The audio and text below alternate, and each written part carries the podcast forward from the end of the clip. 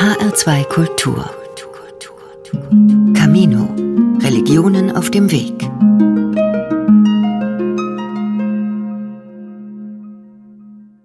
Das Judentum und der Islam berufen sich auf denselben Stammvater, nämlich Abraham. Sie verstehen sich beide als streng monotheistisch und haben ähnliche Speiseregeln. Auch darüber hinaus eint Judentum und Islam mehr, als man vermuten würde angesichts des von Hass und Gewalt geprägten Nahostkonflikts. Doch das Verhältnis zwischen Muslimen und Juden war schon zur Entstehungszeit des Islam im siebten Jahrhundert widersprüchlich. Im Koran finden sich einerseits Passagen, die respektvoll über das Judentum sprechen, aber auch solche, die seine Anhänger als Affen und Schweine diffamieren. Juden im Koran zwischen Respekt und Diffamierung mit der Frage, welches Bild die Heilige Schrift der Muslime von den Juden und ihren religiösen Praktiken vermittelt, hat sich Stefanie Oswald in Camino in HR2 Kultur auseinandergesetzt.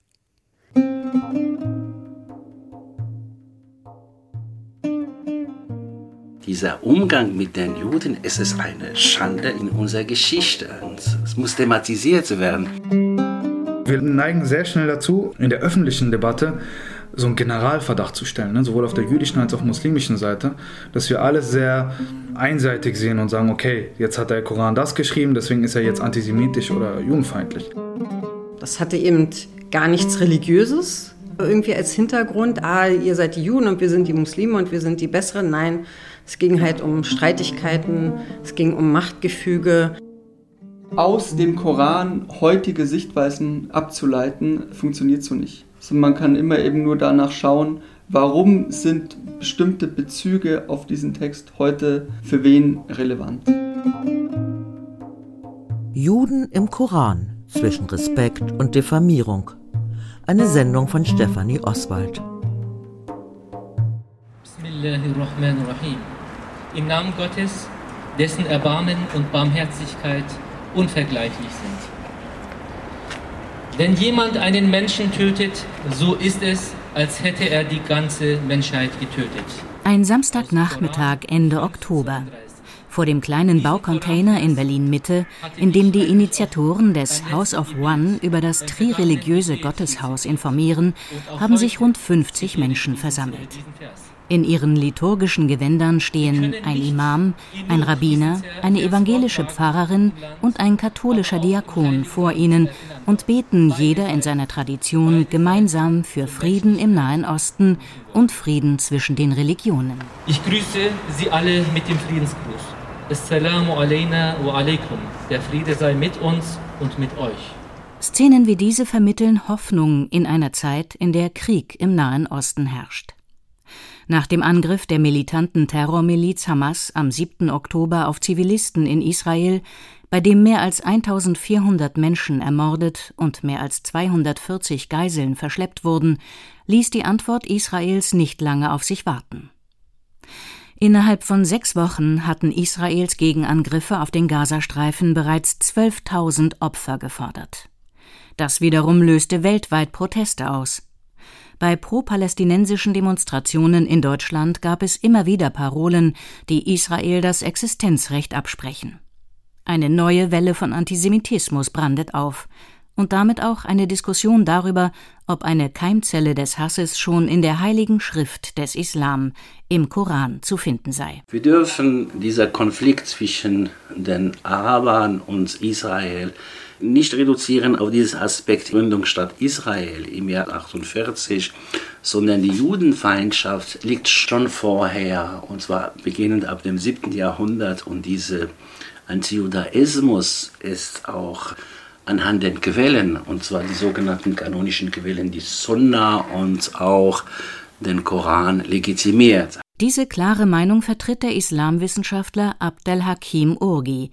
An der Pädagogischen Fachhochschule Freiburg leitet er den Fachbereich Islamische Theologie. Der Religionspädagoge plädiert für eine historisch-kritische Auslegung des Korans. Der Titel seines neuen Buches lautet Die Juden im Koran, Untertitel Ein Zerrbild mit fatalen Folgen.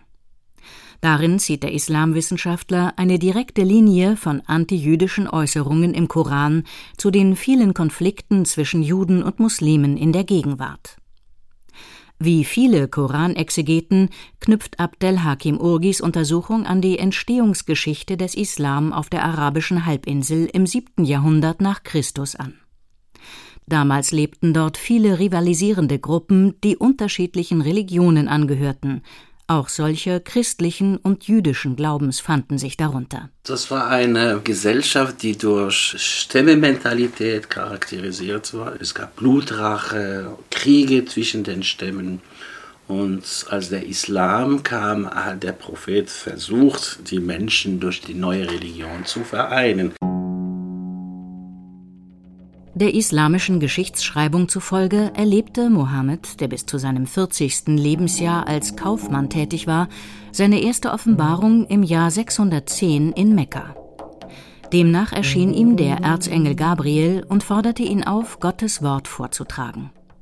Erst nur im kleinen Kreis geteilt, versuchte er zunehmend, seine Botschaft einer neuen monotheistischen Religion weiter zu verbreiten.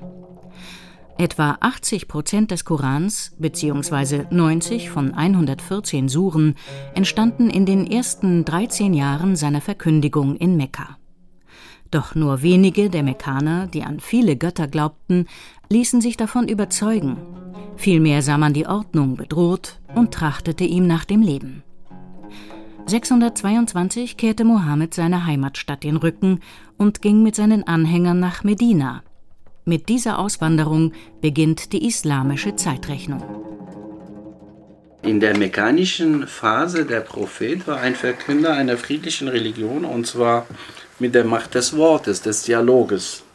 In Medina, Mohammed entdeckt eine neue Rolle, nämlich die Rolle des Staatsmanns und da kam es zu Gewalt. Abdel Hakim Urgi trennt die beiden Phasen strikt. In Mekka habe Mohammed einen ethisch-moralischen Islam vertreten. In Medina aber, wo der Prophet sich auf einen Krieg gegen Mekka vorbereitet, sei es zu einer Vermischung von religiösen und weltlichen Motiven gekommen. Wobei es auch in der frühen medinensischen Phase des Korans noch zahlreiche Belegstellen gibt, die auf die große Wertschätzung des Propheten für die Völker der Schrift, gemeint sind Juden und Christen, hindeuten.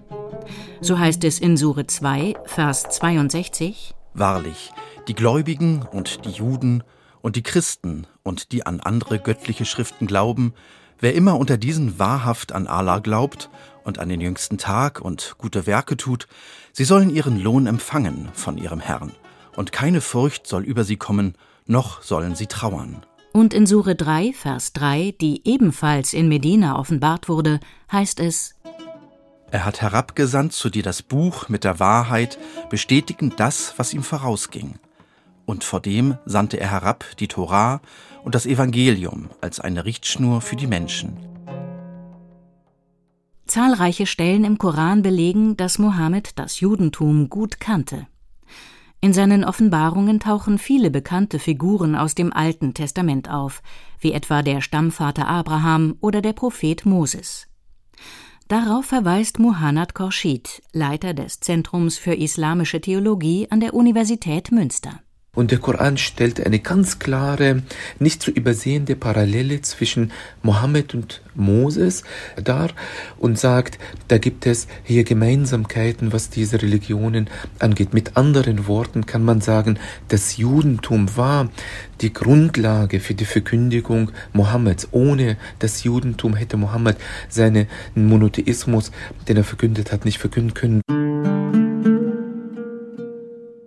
Judentum und Islam teilen den strikten Glauben an den einen Gott. Das Christentum mit seiner Dreifaltigkeitslehre wird von beiden Religionen oft kritisch gesehen. Es gibt darüber hinaus auch zahlreiche Ähnlichkeiten in der religiösen Praxis. So wird zu festgelegten Tageszeiten gebetet und in Richtung der heiligsten Städten. Im Judentum ist das Jerusalem, wo der erste Tempel stand. Muslime richten den Gebetsteppich zur Kaaba in Mekka aus. Beide Religionen halten sich an die Speisegebote aus den fünf Büchern Mose und unterscheiden zwischen verbotenen und erlaubten Nahrungsmitteln. Essen und Getränke müssen halal bzw. koscher sein. Und nicht zuletzt bezeugen beide Religionen ihren Bund mit Gott durch die Beschneidung. Obwohl der Prophet Mohammed sich also in eine Linie mit Mose stellt, finden sich in den in Medina offenbarten Teilen des Korans immer wieder Passagen, die als Belegstellen für die Ablehnung der Juden herangezogen werden können. Also es gibt ein ganzes Sündenregister ab 624 über die Juden.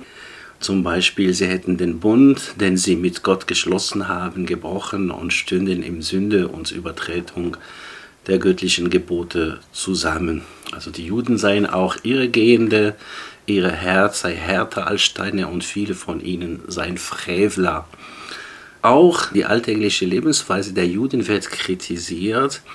So würden sie Zinsen nehmen, obwohl es ihnen das verboten sei und brächten die Leute in betrügerischer Weise um ihre Vermögen. In drei Versen heißt es, Allah habe Juden zur Strafe für ihr Fehlverhalten in Affen und sogar in Schweine verwandelt, etwa in Sure 2, Vers 65. Und sicherlich habt ihr Kenntnis von dem Ende derer unter euch, die das Sabbatgebot übertraten. So sprachen wir zu ihnen, seid denn verachtete Affen. Und das Interessante ist, was davor steht. Ne, davor steht, dass es äh, jene sind, die das Sabbatgebot übertraten. Erklärt Sharjil Khalid. Er ist Imam der Moschee in Berlin-Heinersdorf, die zur Ahmadiyya Muslim Jamaat gehört. Also es bezieht sich auf Sabbat, dass man sagt, den Schabbat, den habt ihr nicht eingehalten, wie ihr ihn einhalten solltet, sondern ihr habt wie Affen gehandelt, indem ihr euren Nachfahren nachgeäfft habt, also den nachgeahmt habt, aber nicht dem mosaischen Gesetz. Also der Koran nimmt natürlich diese Tiervergleiche als Allegorien. Und der Koran hat Affe und Schweine verwendet, um zu sagen, der Affe ist jemand, der nur nachäfft und das Schwein ist ein Tier, das maßlos ist und nur seinen Trieben folgt. Verse, die sich auf das Judentum beziehen, müssten immer auch in ihrem historischen und konkreten Kontext betrachtet werden, sagt der islamische Theologe Muhannad Khorshid. Das sind keine Aussagen über die Religion oder über die Menschen, weil sie dieser oder jener Religion angehören, sondern das sind politische Auseinandersetzungen, die wir aus dieser Brille der politischen Analyse betrachten sollten und auf keinen Fall aus einer religiösen Brille, um zu meinen, der Koran hat äh, ein angespanntes Verhältnis zum Judentum. In Vers 114 der dritten Sure weist Mohammed seine Anhänger sogar selbst darauf hin, dass man nicht alle über einen Kamm scheren darf. Sie sind nicht alle gleich.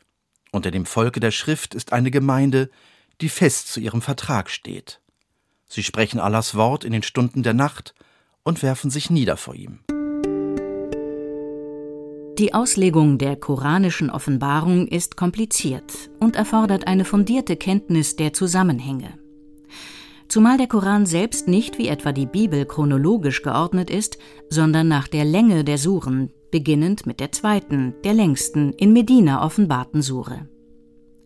Manche davon enthalten sich widersprechende Aussagen. Wie geht man damit um? Welche Verse sind gültig? Welche sind für heute relevant? Iman Andrea Reimann ist in einem protestantischen Pfarrhaus aufgewachsen. Als junge Frau konvertierte sie zum Islam. Im Laufe ihrer Glaubensbiografie hat sie sich immer mehr Wissen angeeignet. Heute ist sie Vorsitzende des Deutschen Muslimischen Zentrums in Berlin. Je mehr man lernt, je mehr man im Gespräch ist mit anderen, kriegt man in Anführungszeichen mehr Wissen, also einen anderen Überblick. Man kann die Dinge mehr einordnen, man weiß, ah, okay, wenn ich einen Vers oder mehrere Verse aus dem Koran lese, brauche ich einen gewissen Kontext. Also ich muss wissen, was ist der Offenbarungsanlass, was war die Geschichte dazu, war das nur für diesen Moment wichtig oder spielt es noch bis heute eine Rolle? Wir dürfen den Koran auf keinen Fall so verstehen, als hätten wir jetzt hier das Parteiprogramm von der nächsten Wahl vor uns und jetzt müssen wir uns aussuchen, was gefällt uns, was nicht und okay, dann wählen wir die nicht oder so. Der Koran stammt aus dem 7. Jahrhundert und wenn wir überhaupt eine unserer heiligen Schriften, auch Torah für die Juden, Bibel mit Neuem Testament für die Christen richtig verstehen wollen, dann meine ich, die wollen uns alle einen bestimmten Augenblick vermitteln. Und ich sage das ruhig im doppelten Sinne. Einen bestimmten Moment, und auch eine bestimmte Perspektive. Felix Körner schätzt die Heilige Schrift der Muslime sehr. Der katholische Priester hat in Islamkunde promoviert, lange in der Türkei gelebt und engagiert sich für den interreligiösen Dialog. Am Zentralinstitut für katholische Theologie der Humboldt-Universität bekleidet er eine Gastprofessur für die Theologie der Religionen. Der Koran sagt, es gibt keine besonderen Erwählungen von einem Volk, Stichwort jüdisches Volk. Es gibt keine besonderen Erwählungen von bestimmten Menschen zu bestimmten Berufungen, sondern ihr habt alle die gleiche Berufung oder wie der Koran dann eben eher in seiner Denkweise sagt, Verantwortung. Und Mohammed hat doch selber die Hoffnung, dass seine religiöse Botschaft vom einen Gott, der die ganze Welt und dein eigenes Leben lesbar macht, die Menschen eint. Mohammeds Annahme, dass die Verkündigung einer neuen Religion die Stammesgesellschaft der saudi-arabischen Halbinsel einen wird, erweist sich als Trugschluss. Vielleicht auch deshalb, weil einige Stämme bereits an diesen einen Gott glauben. Warum sollten sie sich ihm anschließen? Als die jüdischen Stämme in Medina sich nicht an die von Mohammed eingeführte Verfassung halten, die das Zusammenleben der verschiedenen Gruppen in Medina regeln sollte, kommt es zu Ereignissen, die sogar nicht zu dem Friedensbild passen, sondern die machtpolitische Seite des Propheten zum Vorschein bringen. Ab dem Jahr 624 geraten die jüdischen Stämme und die Anhänger Mohammeds zunehmend in eine kriegerische Auseinandersetzung, sagt Abdel Hakim Urgi. Der Prophet war konfrontiert mit den drei Stämmen und es kam zur Gewalt. Die zwei ersten Stämmen, die wurden ohne Hab und Gut vertrieben, ihre eigene Kulturpräsenz vor Ort ab 624 wurde über Nacht zunichte gemacht. Und mit dem dritten Stamm erfahren wir nämlich, dass über Nacht durch den Befehl des Propheten 600 bis 900 Männer hingerichtet worden sind und äh, die Frauen und die Kinder versklavt unter den Mitgliedern der neuen Gemeinde verteilt. Für diese Feldzüge findet er in seinem Buch drastische Worte. Er spricht von barbarischen Akten der Auslöschung, von unmenschlicher Rachsucht der Muslime, von Massakern gegen wehrlose Menschen, legitimiert als göttliche Befehle. Der Religionspädagoge berichtet auch über den Feldzug Mohammeds gegen die jüdischen Bewohnerinnen und Bewohner der reichen Oase Chaiba im Frühjahr 628. Nach acht Wochen Belagerung mussten sich die Juden ergeben und zur Strafe die Hälfte ihrer Ernte an die Muslime abgeben, eine Steuer, die in Folge auch von anderen ungläubigen Untertanen, den sogenannten Dhimmi, entrichtet werden musste. Wenn die Muslime auf die Straße gehen, das haben wir auch hier erlebt, in Berlin mehrmals, dass die Muslime erinnern, und zwar in der ganzen Welt, also Muslime, die gegen Israel und Juden demonstrieren, erinnern sie mit dieser Parole Khaybar, Khaybar, o ihr Juden, Mohammeds Herr, wird bald wiederkehren. Und interessanterweise auch die aus dem Iran importierten Raketen, mit denen die Terrororganisation Hezbollah 2006 Israel angriff, trugen den Namen Khaybar. Exemplarisch wird an dieser Stelle deutlich, wie hier Ereignisse aus frühislamischer Zeit in Bezug gesetzt werden zu Themen der Gegenwart. Dabei sei es wichtig, sich die 1400 Jahre lange Geschichte, die die monotheistischen Religionen miteinander verbindet und die viele Wendungen genommen hat, ins Gedächtnis zu rufen, so Felix Körner. Wir dürfen auch daran erinnern, dass es islamische Großreiche gab, in denen es Christen und Juden viel besser ging als im mittelalterlichen Europa, in dem die Christen als die Christianitas sagten, wir müssen die Wahrheit auch mit allen Mitteln, die wir haben, durchsetzen. Und deswegen waren die religiösen Abweichler, in unserem Fall vor allem die Juden, immer wieder gefährdet, ja wurden sogar umgebracht, wenn sie nicht vertrieben wurden, in Reihen von Pogromen. Wobei sich die moderne Islamwissenschaft einig darüber ist, dass man vom Islam kein romantisierendes Bild von Religionspluralismus und Toleranz zeichnen dürfe, sagt Florian Zemin, Islamwissenschaftler an der Berliner Freien Universität. Dieser Dhimmi-Status an Schutzbefohlenen, den Jüdinnen und Christinnen unter äh, muslimischer Herrschaft hatten, der war natürlich mit knallharten Interessen verbunden. Man hat höhere Steuereinnahmen gehabt. Man war ohnehin durch die schnelle Expansion angewiesen auf Expertise von anderen schriftkompetenten Menschen. Also es gab sehr pragmatische Interessen von äh, politischer Ordnung und Herrschaftspraxis. Es ist keine inhärente Toleranz des Islams, die das bedingt hat. Aus dem Koran lassen sich auf viele Fragen keine eins zu eins Antworten ableiten, meint der Islamwissenschaftler. Trotzdem berufen sich zahlreiche islamistische Fundamentalisten weltweit auf den Koran als Legitimation ihres Hasses. Folgen eines gefährlichen Amalgams aus Nationalismus im 19. Jahrhundert, Kolonialismuserfahrungen und sozioökonomischen Problemen. Es gibt religiöse Autoritäten, auch die im Verbund mit Politik daran ein Interesse haben, ein bestimmtes Bild von Juden zu zeigen, was dann auch politisch relevant wird. Und das ist eben in dem Moment, wo die Staatsgründung Israels ein Thema wird, nicht nur nicht die Gründung 1948 spezifisch, sondern auch zionistische Bestrebungen davor, ab Ende des 19., Anfang des 20. Jahrhunderts, wird es politisch virulenter. Die Spannungen, die aus den schwelenden politisch-religiösen Konflikten des 20. Jahrhunderts erwachsen, erreichen vielfach schon die jüngsten Mitglieder unserer Gesellschaft. In Kitas und Schulen treffen Kinder und Jugendliche aus unterschiedlichen Milieus zusammen.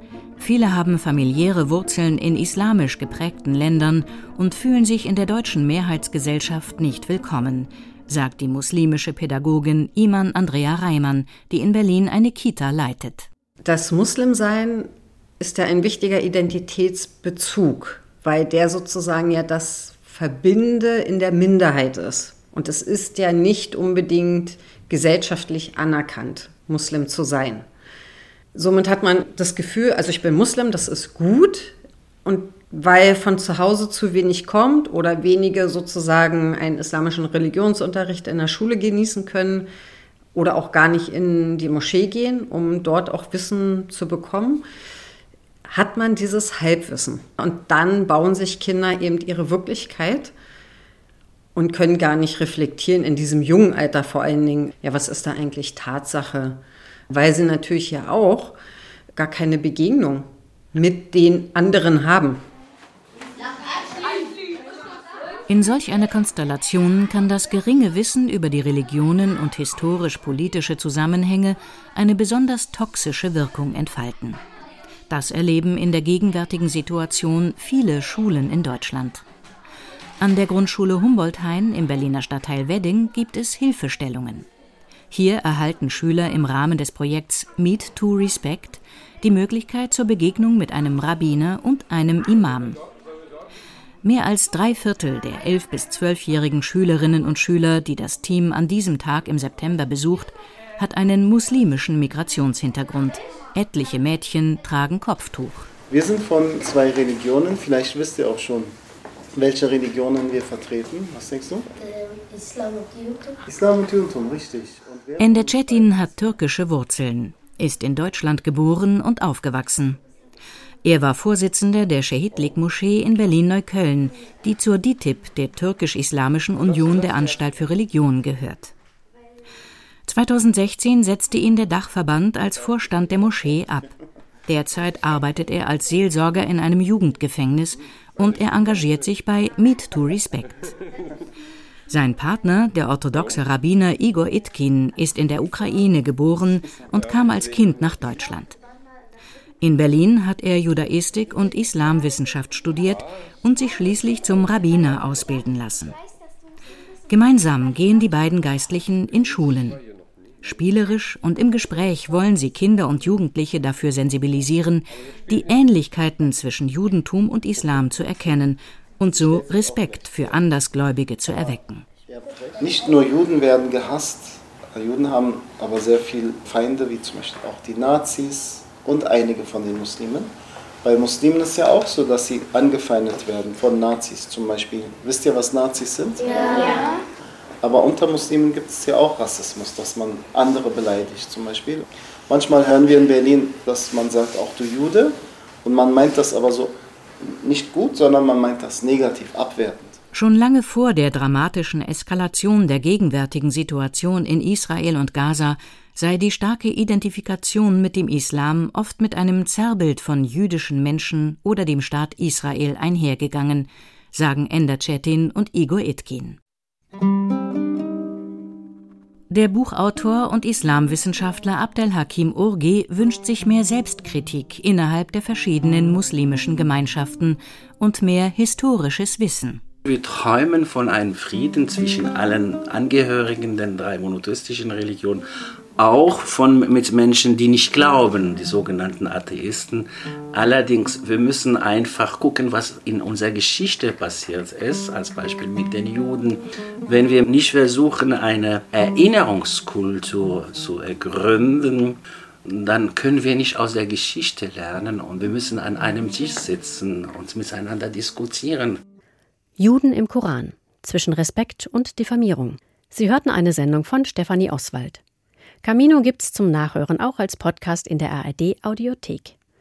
Wenn Sie regelmäßige Informationen wünschen über Religion und Kirche in den Programmen des HR, dann empfehlen wir Ihnen den Newsletter der HR Kirchenredaktion. Sie können ihn im Internet bestellen unter der Adresse hr.de slash Religion.